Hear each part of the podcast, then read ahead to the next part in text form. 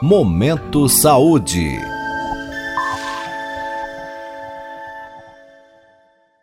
Pílula Farmacêutica. Sua dose diária de informação sobre saúde. Uma parceria da Rádio USP Ribeirão com a Faculdade de Ciências Farmacêuticas da USP de Ribeirão Preto.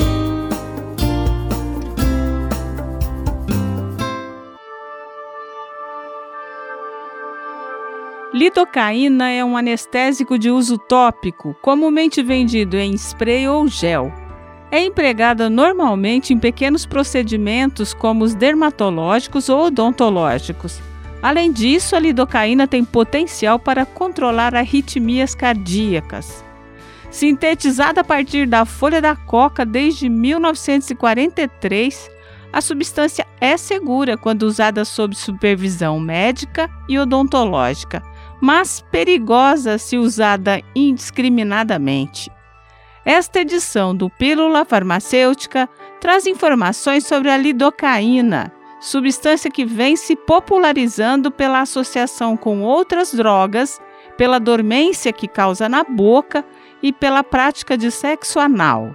Giovana, qual é o mecanismo de ação da lidocaína? A lidocaína é mais conhecida pelo seu nome comercial de prefixo xilô e tem a sua função anestésica dada por movimentação eletrônica. Mas como assim? Bom, a membrana das nossas células tem em suas superfícies canais iônicos, que são passagens de átomos carregados positivamente ou negativamente para dentro do citosol.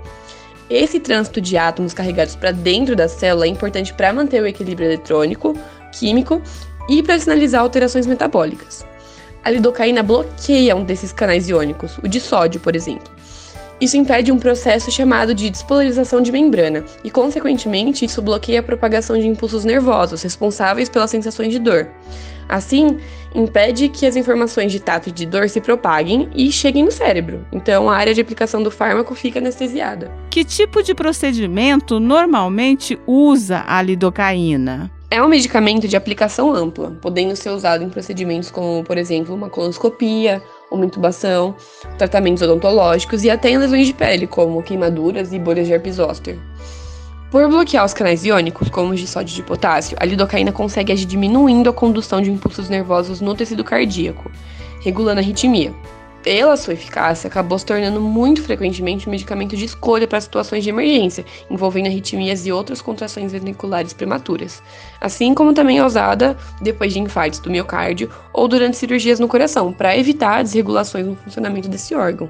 A diferença entre a lidocaína anestésica para a antiarrítmica é a concentração e a forma de administração, principalmente. Ao invés do uso tópico, para tratar a condição cardíaca, a administração se faz por via endovenosa e a concentração é menor.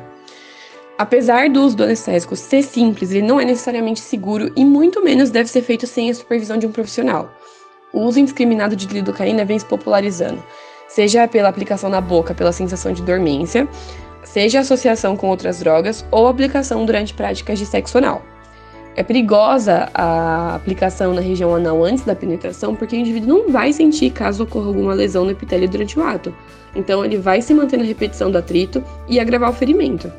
E é claro que, como qualquer outro medicamento, a lidocaína tem os seus efeitos adversos.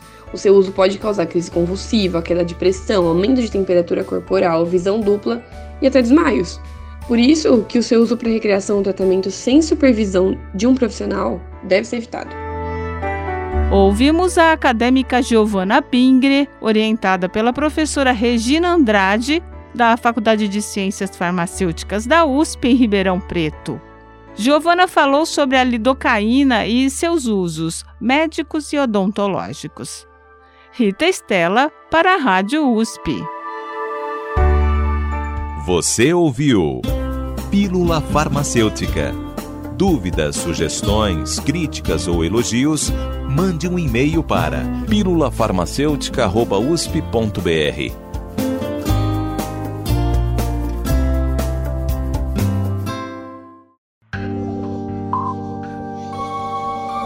Momento Saúde.